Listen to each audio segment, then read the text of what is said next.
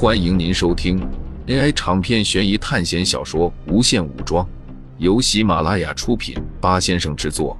点击订阅，第一时间收听精彩内容。有什么事吗？苏哲来到何月的房间，果然和手环里介绍的一样，想要进入房间必须经过房间主人的同意，和学校的寝室规则是一样的。这么久没见了，找老朋友叙叙旧不行吗？当初入学考试，可能活到现在的也只有我们两人了。何月撩动着发丝，仰着脸看着苏哲，苍白的借口，就像无味的白饭一样，让人感觉到难以接受。直说吧，时间很宝贵。苏哲看着同样在墙上的钟表，上面的指针不断的跳动着。何月显然经历了不少事情，他大概已经忘了苏哲是一个什么样的人了。仔细算下来，苏哲已经经过了六场考试了。当然，学校正式的考试只有四场而已，但是却让人感到漫长了。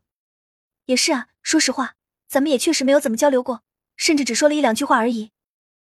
何月马上就变脸了，他也收起了那种亲和的表情，用一脸认真的表情说道：“咱们俩要统一票吗？今天晚上的这轮发言就是让我们投处决票的吧？你觉得？”你会被投出去吗？苏哲仔细思考了何月的话，没错，手环是说明让他们不要说出自己的号码，而且也不能暗示。那么暗示的极限是什么？是我本来就是七号，就比出一个七的数字吗？还是像何月这样，通过约定一地投票来排除对方号码的可能性？他怎么知道我是不是狼人？又或者他是不是狼人？苏哲心中马上有无数种可能闪过。那么我让你先说怎么样？如果我先说的话，那么就有一十一分的可能猜中你的号码。这样的话，学校会抹杀谁呢？或者这不算是抹杀呢？何月看着苏哲，学校的规则总是会有漏洞的，我们不能总依照着游戏的规则来，是不是？你是狼的概率是十一分之四，同样的，我是狼的概率对你来说也是十一分之四。已经属于小概率事件了。只要你同意，那么我们就是游戏外的同盟了，好人优势就会增大很多。何月激动的看着苏哲，想到从他哪里得到回复。说实话，何月的想法确实很好。在这个游戏中，只有四头狼人在夜晚可以互相知道身份，但苏哲并不是狼人，所以不知道所谓知道身份，仅仅只是号码牌互相知道。还是四头狼人都知道互相的真面目。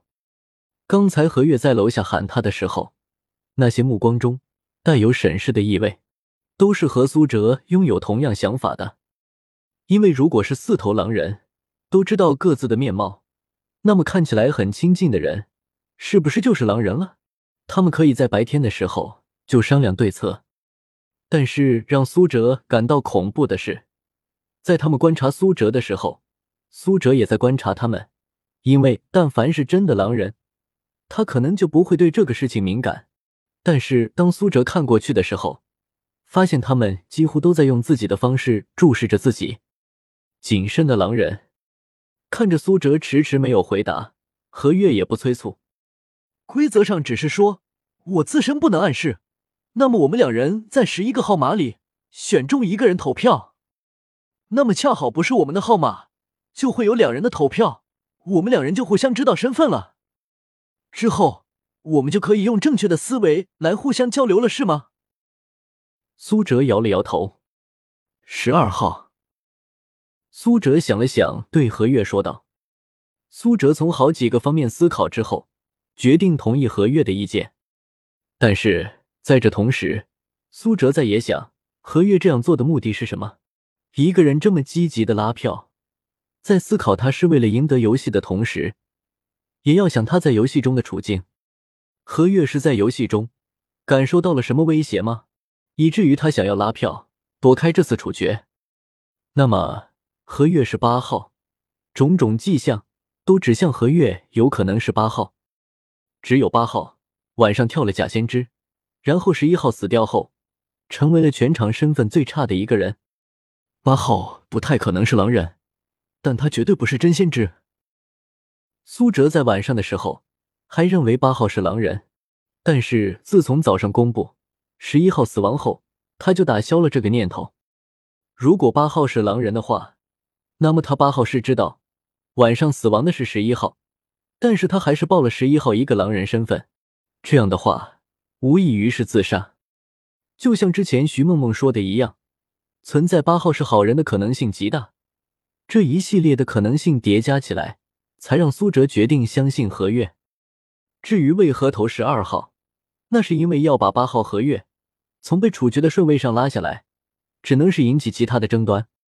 那么在井上表现最差的就是一二号了。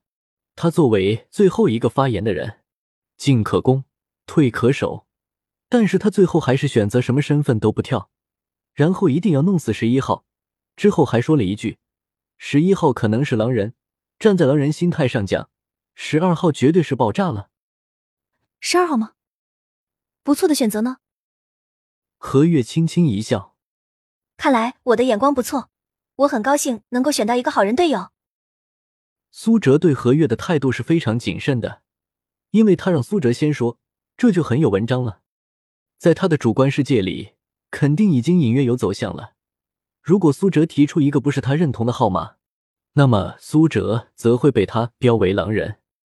所以，看似占尽优势，让苏哲能够用十一分之一的机会猜出他的号码，但是更深层的东西就是暴露了苏哲的阵营。真有意思啊！苏哲在内心说道。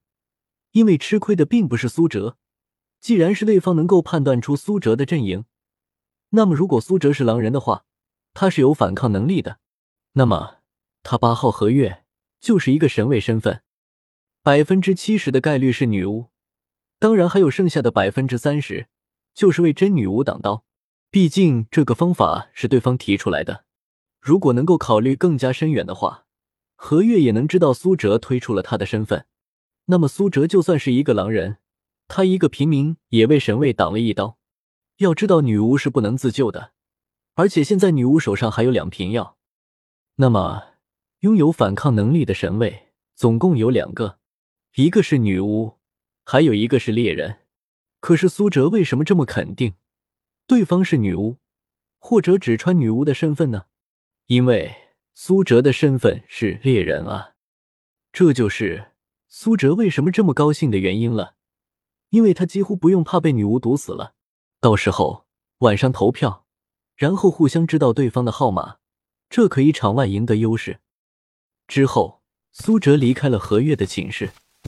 当他再次回到大厅的时候，发现有很多人已经不见了，剩下的只有柴雅静和方醒。他们人都跑到哪里去了？苏哲问方醒。虽然和方醒关系不是很好，但既然是在考试，对方有可能还是自己同阵营的人，所以自然就得互相利用了。方醒将头上的黑色连帽摘了下来，睁开眼睛说道：“他们都各自回自己的寝室了。”方醒的话从侧面告诉苏哲，这些人和他一样，都在搞自己的小动作的。你和何月谈了什么？方便给我说一下吗？方醒看着苏哲，当然了，我们商量晚上绑票投谁呢？我是狼人哦。苏哲笑了笑。方醒并没有因为苏哲的话而有所波动。你是狼人，我也拿你没办法，毕竟不知道你的号码，而且又不能动手，所以藏好你的狼人尾巴吧，狼人先生。方醒冷笑着说道。燃烧的木炭在壁炉中炸响。